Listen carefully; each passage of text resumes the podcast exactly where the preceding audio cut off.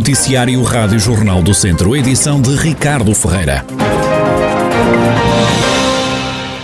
Ficou em prisão preventiva um dos elementos do grupo suspeito de burlas em território europeu. A maioria dos suspeitos são naturais de Tarouca.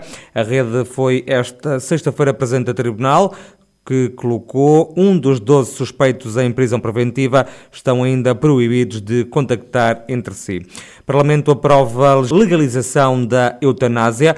Deputados do PSD eleitos pelo Distrito votaram contra, também a parlamentar do PS Maria Graça Reis. O socialista João Azevedo absteve-se. Os restantes deputados do PS, Lúcia Silva e José Rui Cruz, aprovaram a morte medicamente assistida. O deputado social-democrata Pedro Alves justifica o voto contra a eutanásia. Foi um voto em consciência individual, não havia aqui eh, nenhum sentido de voto eh, orientado e por isso mesmo Cada um votou de acordo com as suas convicções nesta matéria. No meu caso em particular, e eu penso que também eh, a partilha que fiz com os meus colegas, este voto deve-se, em primeiro lugar, eh, na defesa da vida de forma intransigente. E, por outro lado, também, porque não são esgotadas todas as condições para dar eh, dignidade na defesa da vida humana e que o Estado deve tudo fazer para que haja qualidade de resposta ao nível de serviços, em particular no que diz respeito aos cuidados paliativos. Já o socialista João Azevedo absteve-se e explica porquê. Um voto de consciência é pessoal e, portanto, temos a liberdade para, para, para poder fazer e, naturalmente, por razões muito pessoais, uh, tomei a decisão deste voto de abstenção relativamente a esta matéria. Já aconteceu na primeira discussão uh, sobre esta temática e, por coerência, naturalmente, voltei, novamente voltei a fazer o mesmo sentido, ter o mesmo sentido de voto. A favor da eutanásia votou o socialista José Rui Cruz, também a deputada do PS, Lúcia Silva. Defende a liberdade de escolha.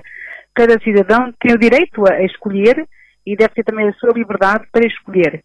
Também quero acrescentar que uh, a morte medicamente assistida é um processo que inclui ali vários momentos, com várias equipas, ou seja, não é o doente ou a pessoa tomar essa decisão e uh, arbitrariamente, pois muito bem, quero morrer, e, e então é, é, é, isso que vai acontecer. Não, portanto, é um processo que envolve ali vários, vários momentos, com várias fases, com procedimentos devidamente acompanhados.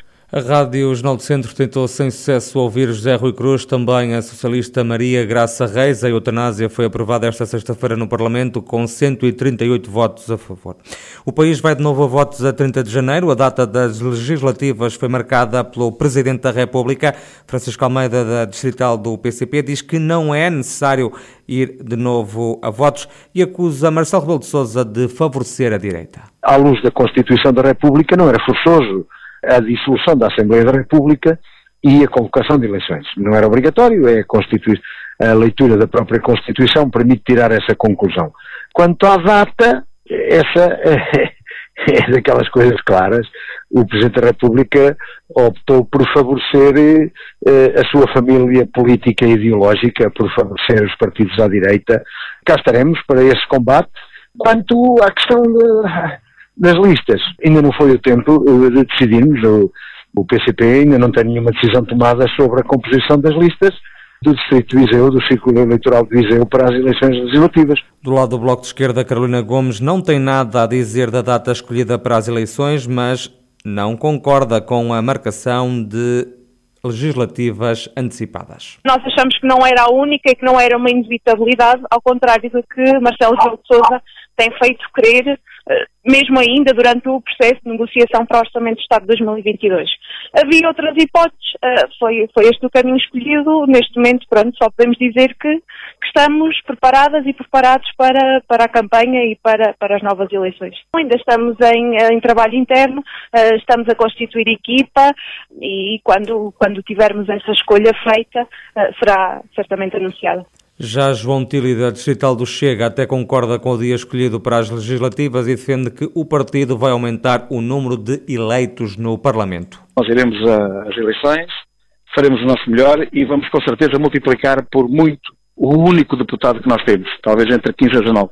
Sim, concordamos que haja eleições antecipadas, uma vez que, pela primeira vez em 45 anos, não foi possível que o Parlamento uh, aprovasse o, o, orçamento de um governo que ainda por cima era um governo virado à esquerda, suportado pela esquerda e pela extrema esquerda, e mesmo assim não conseguiu esta vez que o seu orçamento fosse aprovado. Portanto, não havia outra solução senão essa. Vamos a jogo sem medo e, e, e, lá estaremos no dia 30. Não temos nenhuma lista ainda prevista, quem trata disso é, é a direção, é o nosso Presidente, também em declarações à Rádio Jornal do Centro, Sérgio Figueiredo, da Distrital do Iniciativa Liberal, diz concordar com a ida a votos e com a data que foi escolhida pelo Presidente da República. A Iniciativa Liberal estava preparada para qualquer cenário. No entanto, não escondíamos que eh, antes, eh, eleições antes do dia 30 de janeiro eh, seriam prejudiciais para o, para o próprio ato eh, e, seria, e não, não, não, seria tão fácil a campanha chegar aos eleitores. Portanto, nós aí não estaria, estaríamos talvez até a promover uma maior abstenção, porque estar a, fazer campanha, a fazer debates políticos no, na altura do Natal, uh, de certa forma afasta, poderia afastar o eleitorado tanto da mensagem como, como depois de toda a dinâmica e do interesse em, em exercer o seu direito de voto. O Iniciativa Liberal, tal como os outros partidos, diz que ainda não tem candidatos para as legislativas. O país volta a votar para o Parlamento a 30 de janeiro. Este sábado acontece uma limpeza simbólica das margens do Rio Dão, em Santa Combadão. A iniciativa é promovida pelo Bloco de Esquerda. O dirigente local do partido, Diego Garcia, explica o objetivo desta ação ambiental que vai acontecer na estrada do Granjal. Principal objetivo desta iniciativa é, é alertar e sensibilizar a, a, população de Santa Cumbra, neste caso, especialmente os jovens, ou seja, nós fizemos algumas ações de distribuição no liceu, na escola secundária, ou seja, a quantidade de lixo que é depositado não só neste curso de água, neste recurso natural nosso que é o Riozão, mas em termos gerais, em todo o território, há uma há pouca consciência e às vezes mandamos lixo para o chão sem sequer pensar relativamente ao lixo que depositamos. A iniciativa serve para isso mesmo, para alertar de que existe existe caminhos que não, se, não é depositar o lixo no chão eh, e o nosso objetivo é, mesmo esse. Sabemos que aquela zona da Marginal Granjal até à ponte pedonal que, que existe no Dão é, é, é, bastante, eh, está bastante cheia de lixo, nós já fomos ao terreno, já podemos observar e vamos alertar as entidades competentes com essa limpeza e também sensibilizar a população. Do lado da Câmara Municipal, o Presidente Leonel Gouveia reconhece o problema do lixo espalhado nas margens do Rio Dão e enaltece o autarca socialista esta iniciativa do Bloco de Esquerda. O município tem essa preocupação periódica, mas nem sempre consegue ser eficaz no sentido de, de responder com a rapidez necessária, por quanto infelizmente, muitos dos utilizadores das margens da nossa albufeira não, não têm o devido cuidado. Eu refiro-me, por exemplo, ao caso particular dos pescadores que deixam muito material espalhado pelo chão e, essa é também uma questão da sensibilização que terá que ser feita junto dos utilizadores das margens, no sentido de evitar que as pessoas, digamos, deixem lixo acumulado no chão e, e, e façam aquilo que toda a gente faz, que é guardá-lo num, numa embalagem e depositá-lo, digamos, num contentor de resíduos sólidos urbanos. Eu vejo com muito agrado esta, esta ação do Bloco Esquerda, porque, à, semelhança do que acontece em muitas outras localidades e até em zonas, digamos, de praia, há movimentos de voluntários no sentido de sensibilizar para as questões importantes de, de índole ambiental. E, portanto, vejo isso com, com natural satisfação e, e também é mais uma medida para chamar a atenção daqueles que prevaricam que não o façam. Leonel Gouveia, o presidente da Câmara de Santa Combadão, preocupado com o lixo espalhado ao longo das margens do Rio Dão, no Conselho.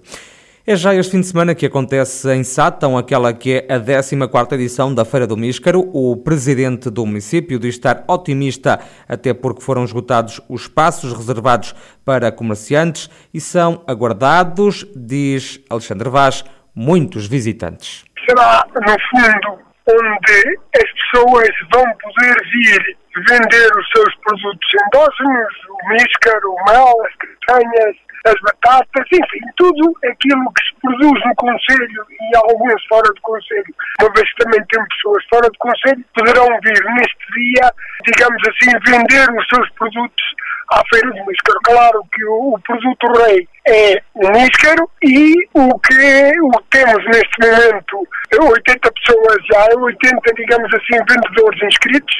Fomos obrigados a fechar porque não tínhamos lugar para mais, mas tínhamos mais pedidos. O ano que vem, provavelmente, vamos aumentar as tendas e vamos aumentar as barracas que temos interiores e, e a tenda fora para ser uma melhor, uma vez que há bastantes pedidos que nós não conseguimos resposta. São 80 os expositores que vão estar presentes nesta festa dedicada ao Míscaro, que tem também muita animação. Sátão, recorde-se, é a capital do Míscaro em Portugal. E o Teatro Viriato em Viseu recebe amanhã a performance Madame Conversas Privadas em Espaço Público. É um espetáculo que vai acontecer no Café do Teatro entre as 4 da tarde e as 8 da noite.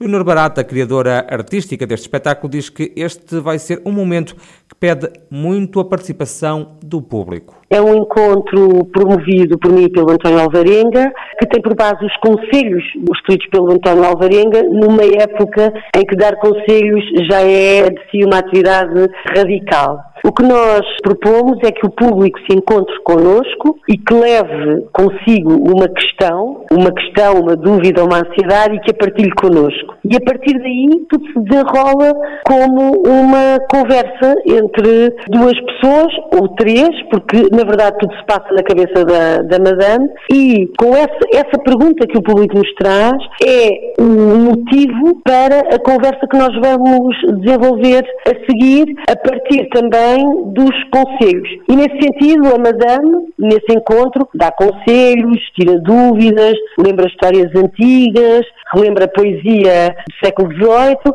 mas na verdade tudo isto para se promover um encontro e uma partilha entre a Madame, que sempre ali esteve, e o convidado.